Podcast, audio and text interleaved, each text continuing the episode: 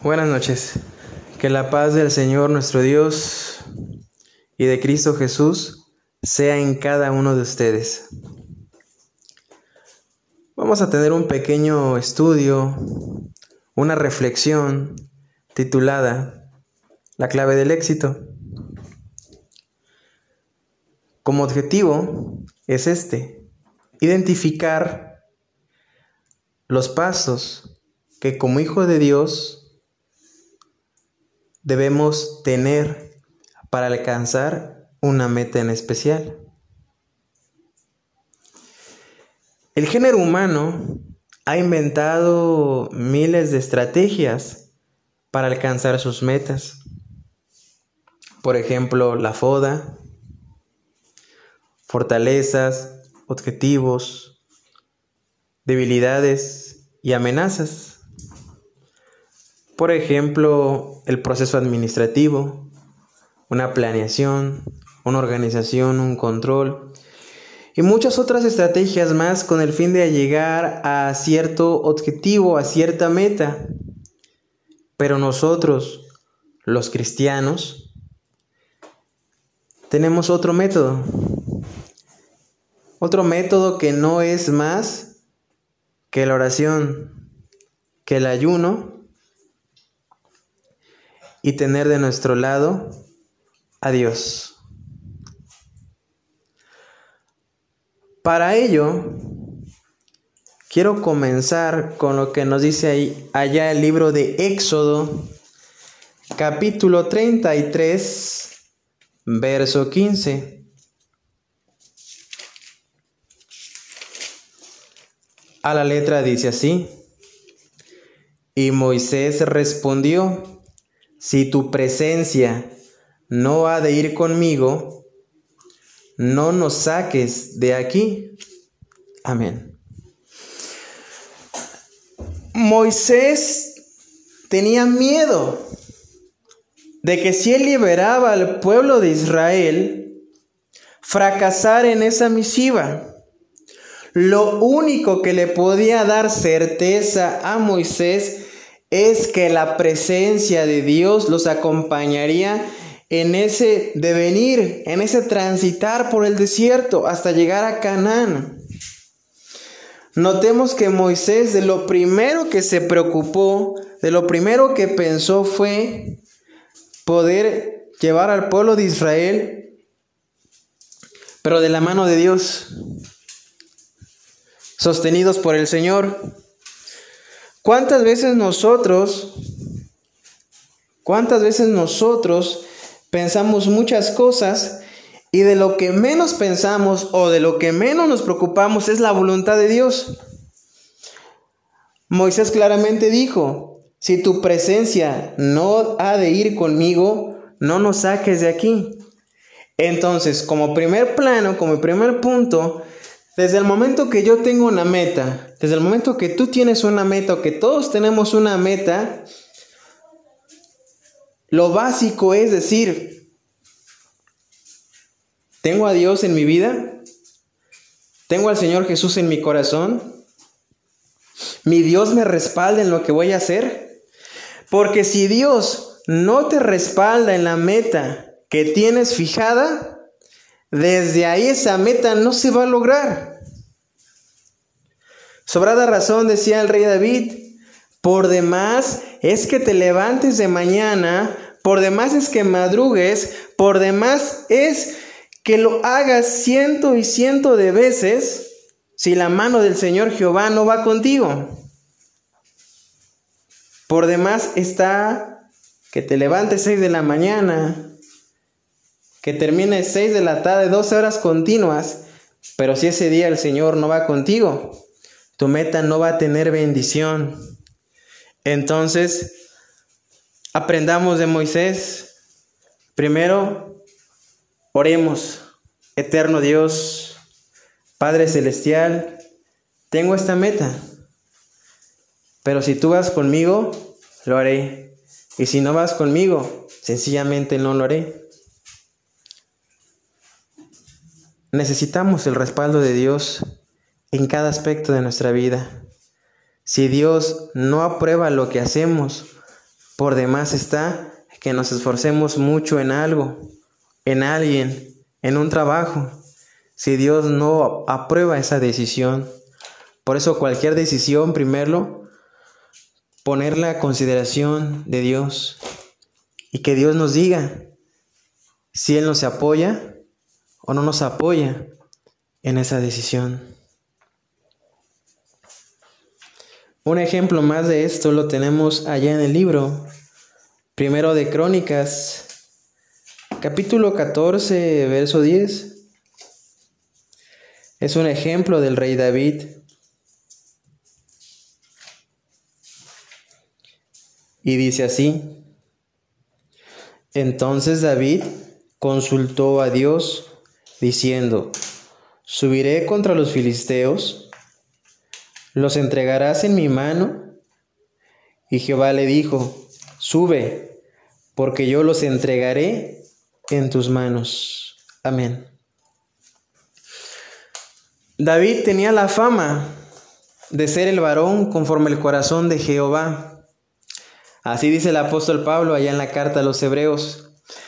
Pero ese título David no se lo ganó simplemente por una cara bonita, por una valentía extraordinaria, sino porque todo lo que hacía David antes de ejecutarlo, antes de llevarlo a la práctica, primero lo consultaba con Dios. O sea, David no se aventuraba a hacer sin antes decir, Señor, me darás la victoria, me darás el triunfo, porque si me lo vas a dar, lo hago. Y si no me vas a dar ese triunfo, esa victoria, mejor me abstengo. ¿Qué aprendemos aquí? ¿Qué reflexión sacamos?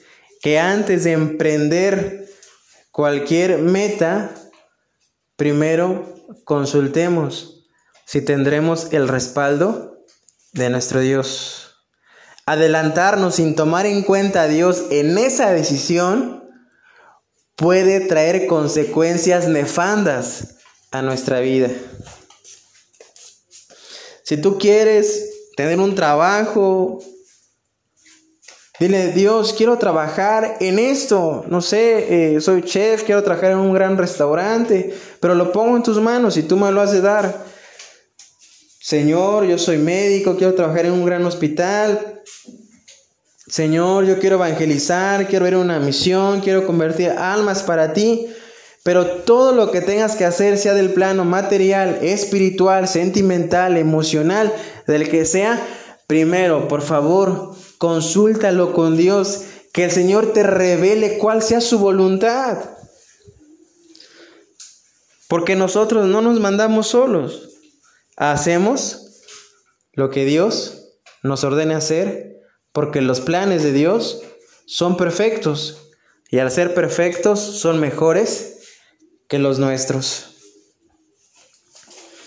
Esta enseñanza se repite y vemos cómo Salomón dice allá en Proverbios capítulo 16, verso 3, encomienda a Jehová tus obras y tus pensamientos serán afirmados. Ese es el consejo, encomienda a Jehová lo que haga, sus obras, sus actividades. Si quieres ser un gran evangelista, demándaselo a Dios. Si quieres tener una gran casa bonita, lujosa, demándaselo a Dios. Si quieres tener un, trabajo donde tengas un sueldo muy bien pagado, demándaselo a Dios. Algunas veces creemos que Dios no se preocupa de, nuestra situación material y que solamente Dios se fija en la parte espiritual, pero eso es un grave error. Pensar así, Dios nos bendice en todos los aspectos, material, espiritual, sentimental, emocional. Dios no descuida ni siquiera la parte más insignificante de nuestra vida, porque el Señor quiere lo mejor para cada uno de nosotros. Y dice Salomón, si tú encomiendas a Jehová lo que hagas, tus pensamientos serán afirmados. O como dicen otras versiones, tus proyectos se realizarán. Es decir, tus proyectos tendrán éxito, pero para que tengan ese éxito, primero lo consulté, o primero debemos consultar a Dios en oración. Y una vez que platiquemos con Dios lo que sentimos, nuestras necesidades, nuestros sueños, nuestras metas, nuestros planes, el Señor dará éxito en ellos. Porque como hijos fieles, primero lo hablamos con nuestro Padre, con nuestro Dios. Y un ejemplo de que Dios nos bendice en todo es el que está allá en primer libro de Crónicas, capítulo 14, capítulo 4, capítulo 4, verso 10. Veamos. Es una oración, la oración de Javes. 4.10 dice, invocó Javes al Dios de Israel, diciendo, oh si me dieras bendición y ensancharas mi territorio, y si tu mano estuviera conmigo y me libraras del mal, para que no me dañe. Y le otorgó Dios lo que pidió. Veamos qué pidió Javes nuevamente. Javes invocó al Dios de Israel, no a cualquier Dios, no al Dios de este siglo, sino al Dios de Israel, al que también por gracia y misericordia de nuestro Señor Jesucristo es nuestro Dios. A ese Dios le dijo, oh si me dieras bendición, si ensancharas mi territorio y si tu mano estuviera conmigo y me libraras del mal para que no me dañe, y otorgó Dios lo que pidió. Javes quería un territorio más grande. Javes quería bendición. Javes quería que Dios lo librara del mal. Y el Señor se lo otorgó. Era una petición material. Pero el Señor no descuida nada de tu vida. No descuida nada de mi vida. Porque si tiene cuidado de las palomas, cuanto más de nosotros. Con estos textos se vence aquel famoso dicho que dice que Dios no cumple caprichos. Públicamente, Dios concede los deseos de tu corazón. Porque Dios nos ama.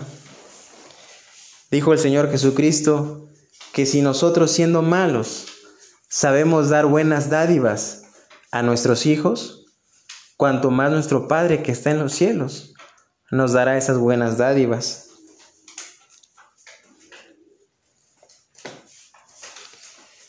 Pero ¿cuántas veces actuamos, hacemos, mandamos solicitudes de empleo? ¿Cuántas veces iniciamos una relación sentimental? ¿Cuántas veces hacemos miles de proyectos, miles de planes? Pero sorpresa, ningún plan fue consultado delante de Dios. Después la persona viene chillando. Me corrieron de mi trabajo. Después la persona viene quejándose. La persona con la que me casé me fue infiel. Me pasó esto, me pasó aquello, perdí dinero. ¿Por qué? Porque nuestro error como humanos es actuar sin consultar a nuestro Dios. Sin embargo, allá en el libro de Deuteronomio capítulo 8, verso 18, dice, sino acuérdate de Jehová tu Dios, porque Él te da el poder para hacer riquezas, a fin de confirmar su pacto que juró a tus padres, como, no este, como en este día. Dios le recuerda al pueblo, yo soy el que te da el poder para hacer riquezas. Entonces nuestro Dios cuida todo aspecto de nuestra vida. Si yo quiero más, el Señor me lo va a dar conforme a su voluntad. Pero debo tener fe que lo voy a recibir, porque tendemos a mirar con nuestra mirada material, con nuestra mirada carnal. Y cuando pedimos algo en oración al Padre, tenemos que mirar con los ojos de la fe para activar aquella sustancia de las cosas que se esperan, que no puedo ver, que a lo mejor a la luz de la lógica resulta imposible, pero si tengo fe lo voy a obtener. Sin embargo, cuando llegamos a recibir todo aquello que le pedimos a Dios en oración y recibimos aquellas metas que anhelábamos y se lograron por el nombre de Cristo Jesús, y nos llegamos a olvidar de que fue Dios quien nos lo dio, que nos entregó tantas cosas que en oración le pedíamos, viene una amonestación en el verso 19 del capítulo 8 de Deuteronomio. Mas si llegares a olvidarte de Jehová tu Dios, y anduvieres en pos de dioses ajenos, y les sirvieres y a ellos te inclinares, yo te afirmo hoy contra vosotros que de cierto pereceréis. Amén. La consecuencia es perecer. Cuando veamos, ya no tendremos absolutamente nada de lo que pedimos. Porque el Señor lo quitó. Porque Jehová da y Jehová quita. Pero sea el nombre de Jehová bendito. Así que en este momento te invito a que todo lo que tengas en tu mente, todo lo que pase por tu corazón, antes de hacerlo, dobles tus rodillas y le digas, Dios, quiero hacer esto, quiero hacer aquello, dame el permiso, abre mi mente, dame claridad para pensar si esto me conviene o no me conviene, si en esto falto delante de ti, que no se haga, pero si tú me das permiso, permite que se haga. Siempre hay que decir al Señor, si esto es para bien, permite que se realice. Y si eso es para amar, simplemente que no se realice. Pero primero ponlo en las manos de Dios, ora por eso, no te adelantes a hacer sin primero orar a Dios y consultarle si eso será de bendición a tu vida o será maldición a tu vida. Usa el ejemplo de Javes, una simple oración tan corta, pero llena de fe, en el que el Señor le concedió todo lo que pidió. Recuerda Salomón, encomienda a Jehová tus obras y tus pensamientos serán afirmados. Si tú colocas lo que hagas en, en la mano de Dios, verás respuestas con la mano de Dios en tu vida. Y recuerda, como decía Moisés, si no me vas a acompañar, Señor, mejor no lo hago. Porque si Dios no te acompaña, tenlo por seguro que vas a fracasar. Mejor asegúrate de que la presencia de Dios te acompañe. Asegúrate que Dios te respalda, que Dios te sustenta. David fue un hombre de éxitos. Mató a Goliat, de Israel consolidó un imperio. No necesitaba profetas para hablar con Dios porque era tanta su santificación que no era necesario que usara profeta alguno para hablar con Dios. Sin embargo, vemos que su éxito no se centró en su gran capacidad intelectual. Su éxito se centró en que todo lo que hacía, decía, Señor, si hago esto, ¿va a salir favorable? Si hago esto, ¿va a ser desfavorable? Ilumíname. Esa es la invitación que te hago hoy en este momento. Dios quiera quede en tu corazón. Dios quiera sea para edificación de cada uno de nosotros, de los que llegue este audio. Y recuerda siempre, cristiano que no ora, el diablo se lo devora. Cristiano que no ayuna, el diablo se lo desayuna. Que el Señor les bendiga y pase a vosotros.